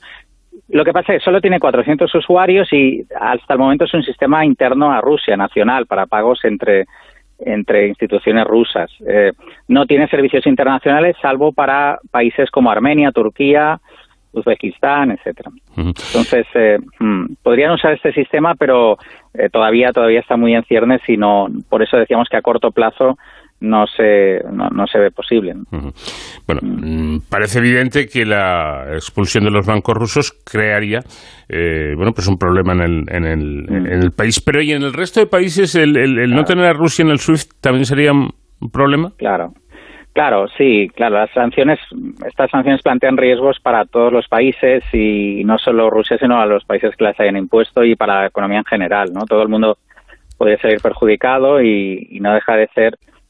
Mm, se hizo en Irán, si recordáis, en, en 2013, 2012, con como sanción a su programa nuclear, ¿no? También se les excluyó de, del sistema SWIFT y eso les provocó a corto plazo pues una bajada del, comercio internacional del 30%. Por lo tanto, sí que sí que fue efectivo desde ese punto de vista como sanción. Eh, pero claro, y Rusia no es lo mismo que Irán, ¿no? Está claro que al menos hasta ahora era la duodécima economía del mundo y es un movimiento sin precedentes. Entonces hay consecuencias, eh, está claro, no deseadas en todos los ámbitos. ¿Cómo, cómo está ahora mismo la, la situación en este sentido? ¿Han sido expulsados cuántos bancos rusos? Mm. Cuéntenos. Mm. Sí, de, hecho, claro, como es una medida que pretende ser más o menos quirúrgica y con, el menor impacto posible, han sido expulsados hasta ahora siete bancos, eh, que son los principales eh, para grandes bancos que, pueden operar con ese sistema. No, no todos, precisamente para habilitar pagos, por ejemplo, de, del gas, el suministro de gas, eh, que como sabéis estamos todos preocupados también con, con ese suministro y, se está, está viendo mucho movimiento en este sentido. Pero de momento han sido estos siete porque mm, el resto no, no se ve posible todavía el, el poder dejar de, de habilitar estas transacciones y que signifiquen un, un cataclismo energético. ¿no? Mm. Claro, porque he, leído y he oído comentarios eh, en tertulias y demás mm. que expulsar a todos los bancos mm. rusos es como una baza que se guardan para más adelante porque eh, así lo requiere el interés de, de la comunidad internacional. Pero Parece que no, ¿no? Parece que, no lo hacen porque no es posible todavía hacerlo, pero que eh, en, un futuro más o menos próximo van a echar a todos los bancos. Mm, podría ser, sí. Y, claro, hay que evaluar muy bien las consecuencias para el resto, ¿no? Que no sea el típico tiro en el pie, ¿no? Eh, de todas formas, además, otro motivo que creo se está evaluando el hacerlo o no hacerlo es que como sanción, pues eh, tiene sus efectos. como digo, es cortar un sistema de comunicación, pero eh, Mm, la experiencia de Irán, por ejemplo, muestra que hay otras medidas probablemente más eh, efectivas, como congelaciones de activos o las prohibiciones de las transacciones, no ya desconectar el sistema de comunicación, sino prohibir a las entidades financieras estas transacciones o, multas a cualquier institución que ayude a, evadir estas transacciones financieras. Por lo tanto, hay quien dice que son esas medidas, ¿no? El ataque a los activos, a las reservas, lo que hace realmente daño y que el sistema, el, corte del sistema SWIFT es algo que, bueno, mm, no, no probablemente no, no tiene la efectividad de, otras sanciones. Mm. ¿Y, y quién, quién, es la autoridad? ¿Quién, ¿Quién puede expulsar a un país del sistema SWIFT? Bueno, eh, claro, la, eh, es, eh, la red SWIFT es, es, propiedad de sus miembros, ¿no? Ni los Estados Unidos ni la Unión Europea controlan SWIFT directamente, pero claro, cada uno puede ejercer influencia en su órgano de gobierno y este órgano está sujeto a la ley belga, es, una institución eh, en Bélgica. Eh, por lo tanto, bueno, se, pueden eh, convencer a, los miembros de la Junta en, imponer ese tipo de, restricciones. Mm. Una, una medida como esta, porque estamos viendo ahí a, Vladimir Putin que parece que no le inmuta absolutamente nada, ¿no? Y que le da un poco mm. igual lo que digan los, los demás. Mm. Eh, una medida mm, como esta eh, puede hacerle reflexionar a un, a un líder bastante peculiar como es Putin o, no? Bien, es, complicado de, saber, ¿no? El, el tema es eh, que, como decía, probablemente desde nuestro punto de vista el, el, las restricciones en SWIFT pues es un paso, pero que todo el mundo considera que lo principal, eh, si realmente se quiere torpedear de alguna forma la, economía o la propia moneda rusa, es eh, pues estas restricciones a su banco central, el no poder acceder a las reservas, el no poder acceder a los activos de grandes eh, fortunas rusas que por tanto eso conlleva pues como hemos visto estos días ya no pues el, el obvio digamos pánico y recogida de, de dinero en los cajeros, la evaluación de la moneda y todo esto ya está sucediendo, no tanto por el corte del sistema SWIFT, sino por, por la, las consecuencias que todo el conflicto tiene en la, en la economía y en el aislamiento internacional de, Rusia. Y por tanto eso crea toda esta desconfianza en, todos los inversores y en los ciudadanos que al final quieren su dinero y, como bien sabemos eh, pueden, pueden entrar en, en, quiebra fácilmente si, si todo el mundo quiere recoger su dinero de los bancos. Entonces, eh, bueno, no, no tanto lo que estamos hablando hoy sobre SWIFT, sino es, sería hablar de, todo el contexto más macro en cuanto a, cómo afecta la economía rusa desde todo el punto desde el punto de vista de todas las sanciones que se están imponiendo.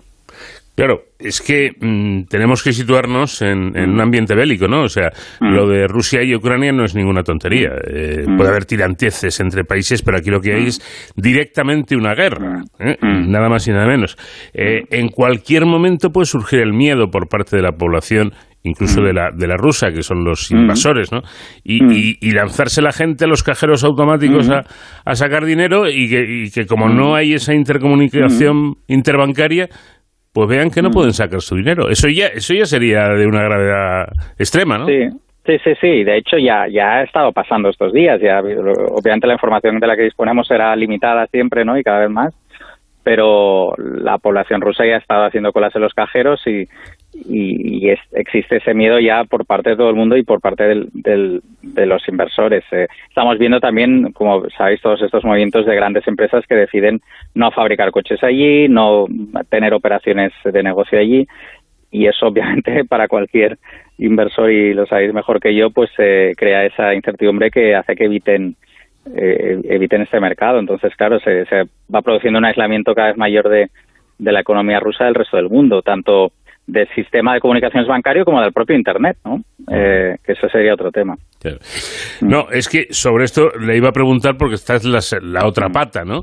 Mm. Eh, lo del sistema SWIFT, pues eh, mm. parece que es un asunto muy serio y complejo, pero que las grandes empresas, como está señalando Mark, decidan marcharse y no operar, no operar directamente en Rusia, eso llama la atención y yo creo que asusta un poco. Ojo, estamos hablando, por citar algunas, de Coca-Cola, de no sé si es Burger King, eh, Burger King o, McDonald's, eh, de, mm, eh, empresas más pequeñas o importantes como es la, española Inditex. O sea, imagínense que toda esta este tejido empresarial no es que se vaya, es que dice no vamos a operar, ni vamos a vender hamburguesas, ni vamos a vender ropa, ni vamos a vender nada porque porque no lo queremos.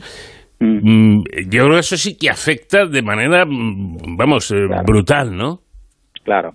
Sí, sí, efectivamente. Es, esas son las, digamos, las sanciones tanto oficiales como eh, lo que decíamos de congelación de activos o congelación de reservas, pero al final está desembocando en, que básicamente desde Occidente al menos el hacer negocios en Rusia, en Rusia está, está empezando a ser mal visto, ¿no?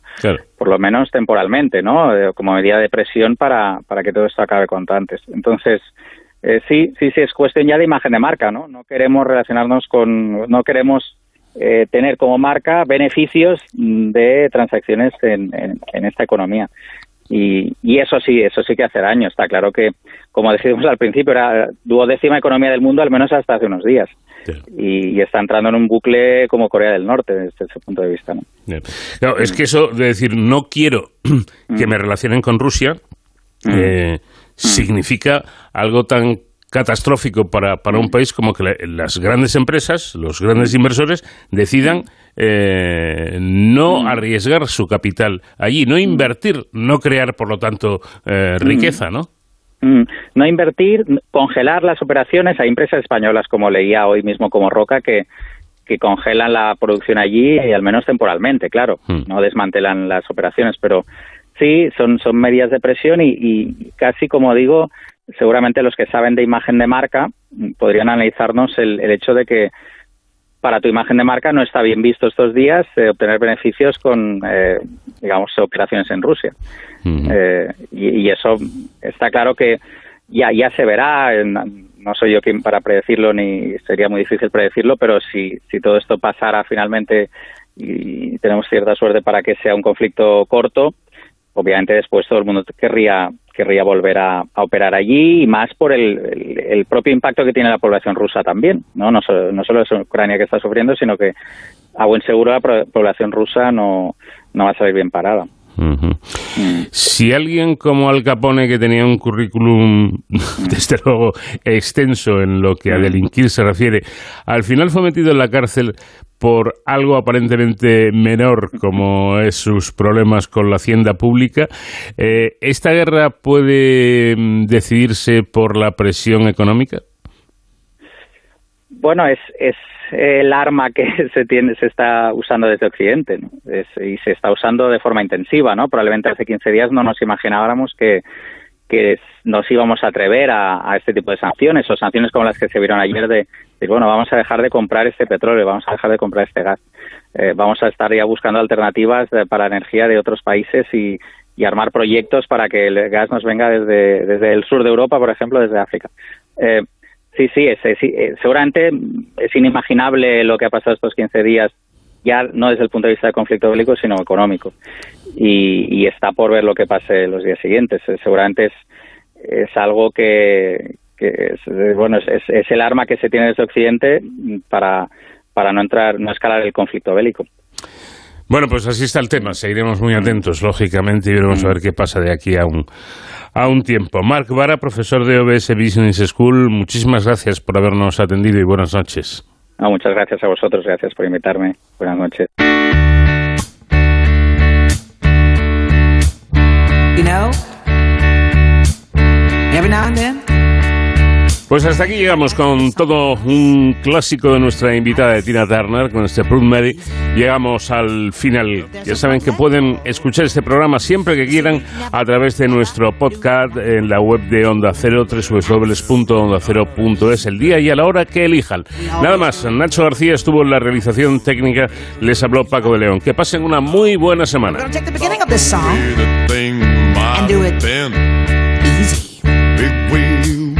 Then we're gonna do the finish. Rough. Proud Mary. the way we do. Proud Mary.